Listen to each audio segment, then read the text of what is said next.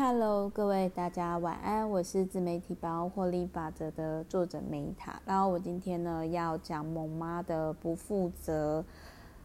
教育讲座。然后我要跟大家分享这一本书呢，就是男生真的不用看，因为可能你们思考角度会跟女生不一样。那这一本书呢，我真的真的很感谢木马文化，然后也很谢谢呢这个作者。绝月英美，然后也谢谢这个陈令贤的翻译，就是我真的是太喜欢这本书了，我非常非常喜欢，它就是可以解答我人生当中的某一些困惑，然后可以让我更清楚的知道说，呃，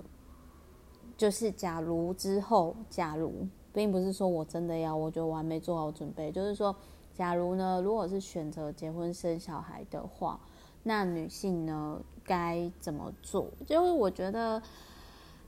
这本书就是这个作者，我觉得他应该也是有遇到一些困扰，所以透过文字、透过历史来找解答。这个作者他本身是作家，他也是翻译，那他是念文学的，那他现在是两个孩子的妈妈。那他的翻译呢，其实都跟他的翻译或者是他。的著作都跟女性有关。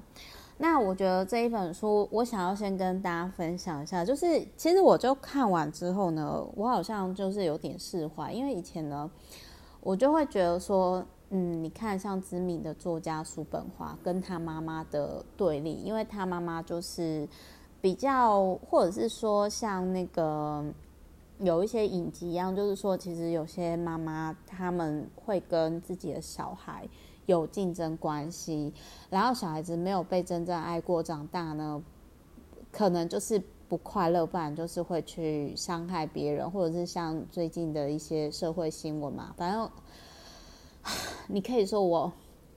想太多。那总之呢，就是。这一本书里面有不想长大的妈妈，也有天才科学家妈妈，但是是家事白痴，然后也有战地记者妈妈，也有武术带刀妈妈，然后也有奥运选手妈妈，就是有这些不同妈妈。然后看完之后呢，我就觉得说，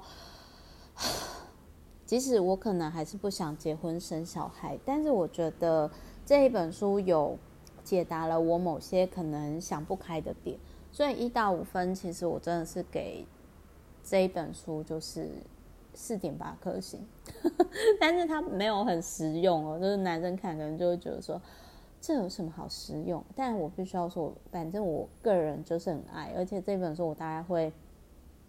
留超过一年以上。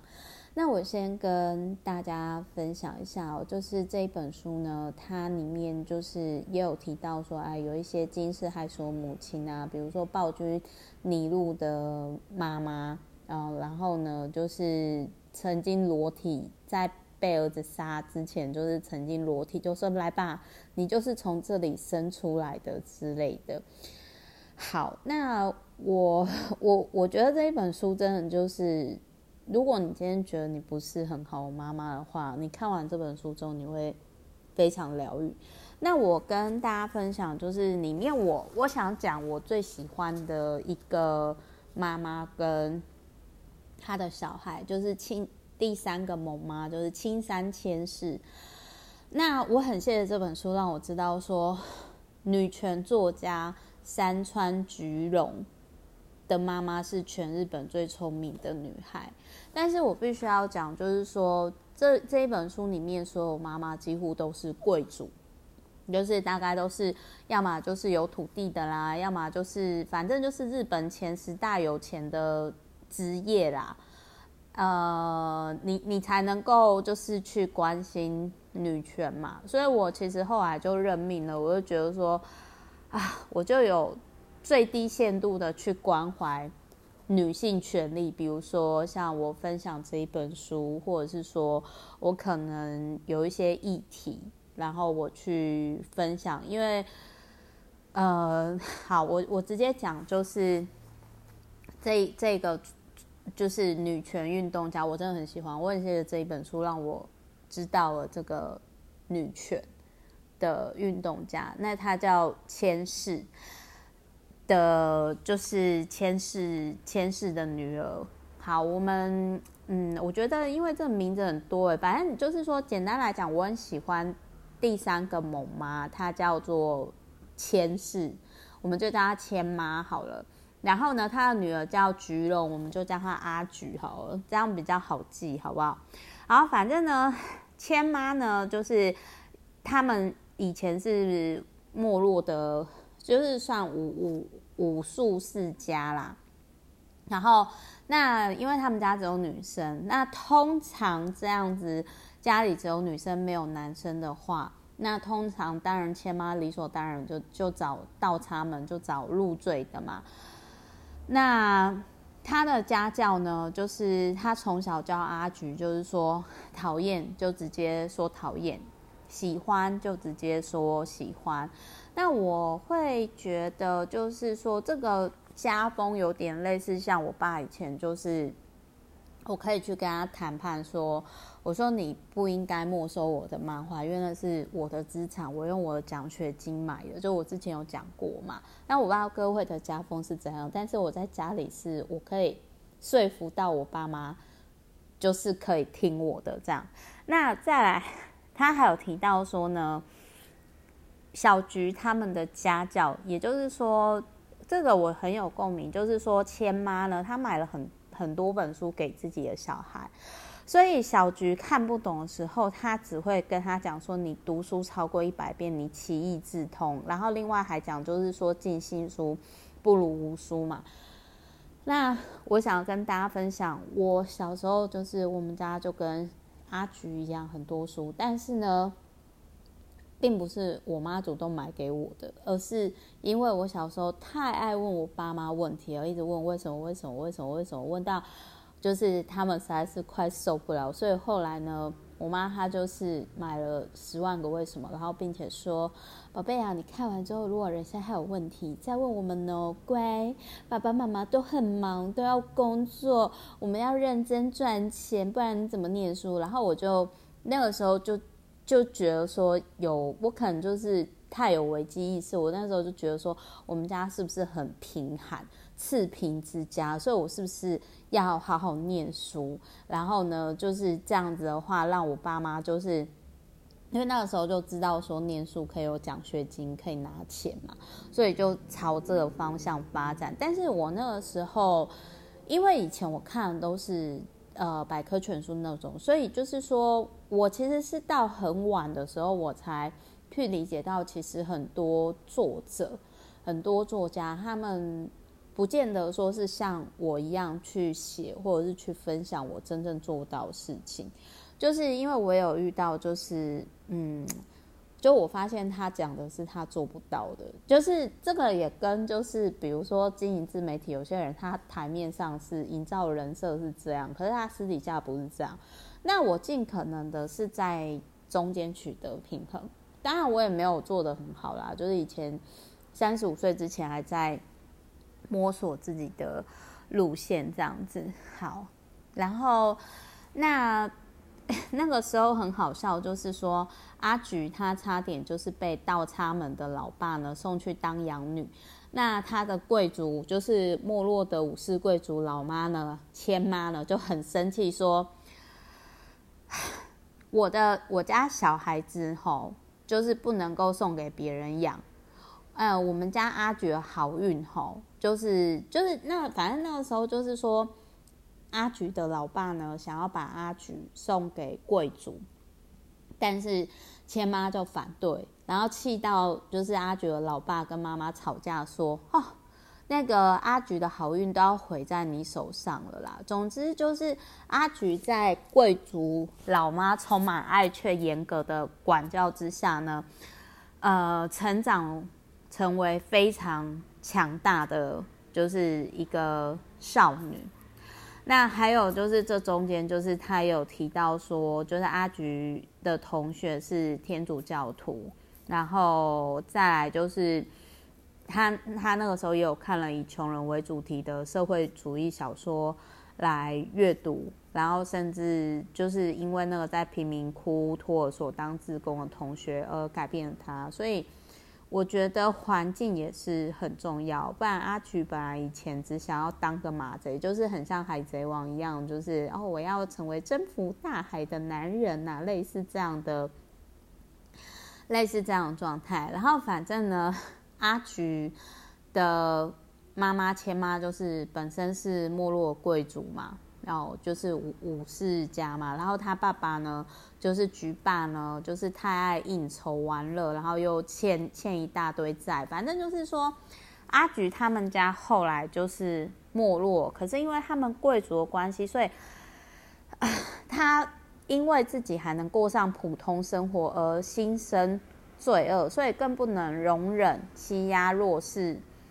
族群，因为在那个时候，在阿珏眼里，就是女校教育也是一种诈欺。这我很能感同身受，因为我那时候就觉得说，很多女校都只是为了培养好媳妇，嫁到好人家而已。那好像像我们这种比较有自觉的女性，就是说我为什么不能成为我自己？我为什么一定要成为谁的妈妈？谁的老婆？我为什么不能够？当自己哦，所以反正后来呢，就是阿菊他就是也跟一样的，就是他们就偏比较左翼啦，就是说右翼就是比较偏资本主义嘛，那左翼他他们其实就是都是没落的武士家庭，因为其实在日本呢，呃，门当户对其实还是蛮重要，不过他们应该是因为社运的关系，然后就是。就自由恋爱结婚的，好，那反正阿菊的妈妈呢，就是 就是千妈，其实是在九十岁的时候，然后阿菊跟她的她的孙子哦握着他的手，然后默默的送他离开。然后反正就是这边我要讲的很有趣的，就是说阿菊呢，因为她跟她老公都是没落武士家嘛，然后后来就从你要想从贵族做生意的时候，就得向人家低头啊，然后遇到粗鲁的客人呢，就会想说，要不是我曾经应付高利贷跟秘密警察，培养出来高度坚韧的美德，我早就捡起地上杀鸡刀，然后朝那家伙捅下去了呢，啊。那我要跟各位分享一下，就是，呃，我们家虽然算不上是贵族，但是呢，就是我想要讲的是，说我真的可以理解我爸当初就是会希望我走白领，然后不会希望说我做生意或者是开公司创业，因为他知道说，就是会遇到那个阿菊夫妻他们，就是哎，比如说做生意就得向人家低头。然后自然算不上轻松愉快的事情，就是没办法任性做自己，搞不好比上班族更不自由。然后，所以我我觉得最后就是阿菊呢，他回忆他那个前妈的一生，就是说啊，我的妈妈，嗯，其实我觉得大家就跟我阿嬷一样啊，就是说，嗯，跟大多数女性一样，在进入家庭以后呢，就失去跟社会的互动。正日忙于家事、育儿跟生计，为少女时期的回忆是她心灵的寄托。然后千妈就常跟阿菊讲她学生的回忆嘛。那其实失去社会互动到现在呢，就是反正就是说，阿菊的妈妈青山千世是当时日本最会念书的女生。然后就是我想要讲的是说，就是我我看到千妈阿菊跟千妈的互动哦，我那个时候其实我就想到，嗯，我特我特别特别最有共鸣的啦，我特别非常非常有共鸣的呢，就是呃很多女性如果因为结婚生小，特别是生小孩，就会失去跟社会的互动。那然后更多就是在婆媳问题或者是金钱关系，然后甚至离婚什么的，就是一地鸡毛。然后到最后就是又影响会会因为自己不幸福嘛，然后就是会说啊，如果不是因为你，然后我真我真恨有你什么什么之类的。好啦，反正就是我在我阿妈 身上看到的是这样，所以就是就是我我觉得是说，呃，也不能这样讲，我佛是住茶嘛，或这样这样讲也不太好，就是说，应该是说，我觉得。妈妈的教育很重要，然后我看到了，就是我我觉得我特别有互动，是说失去社会互动。所以如果今天呃，假如说我之后真的确定我要生小孩，而且又生得出来，我又可以解决跟社会互动这一块的话，那我觉得，嗯，成为母亲就是有意识的生育。我觉得这应该是一个，就是有意识的生育，就是创造生命。我觉得应该是一件还不错、很好玩的事情啦。好啦，总而言之就这样喽。就是我觉得萌妈的负不负责教育讲座，我觉得是蛮疗愈的。但是我还是要讲，我没有想要当妈妈，目前呵 呵还是没有没有想要生小孩，因为我真的知道说那个实在是你要牺牲妥协非常多，但是。看这本书非常疗愈，所以谢谢各位妈妈，然后谢谢出版社跟翻译，还有这个作者，这本书真的太赞了。好，就是很适合母亲节的时候跟妈妈分享。好，我是 Meta，那我们之后就下一集再见喽，拜。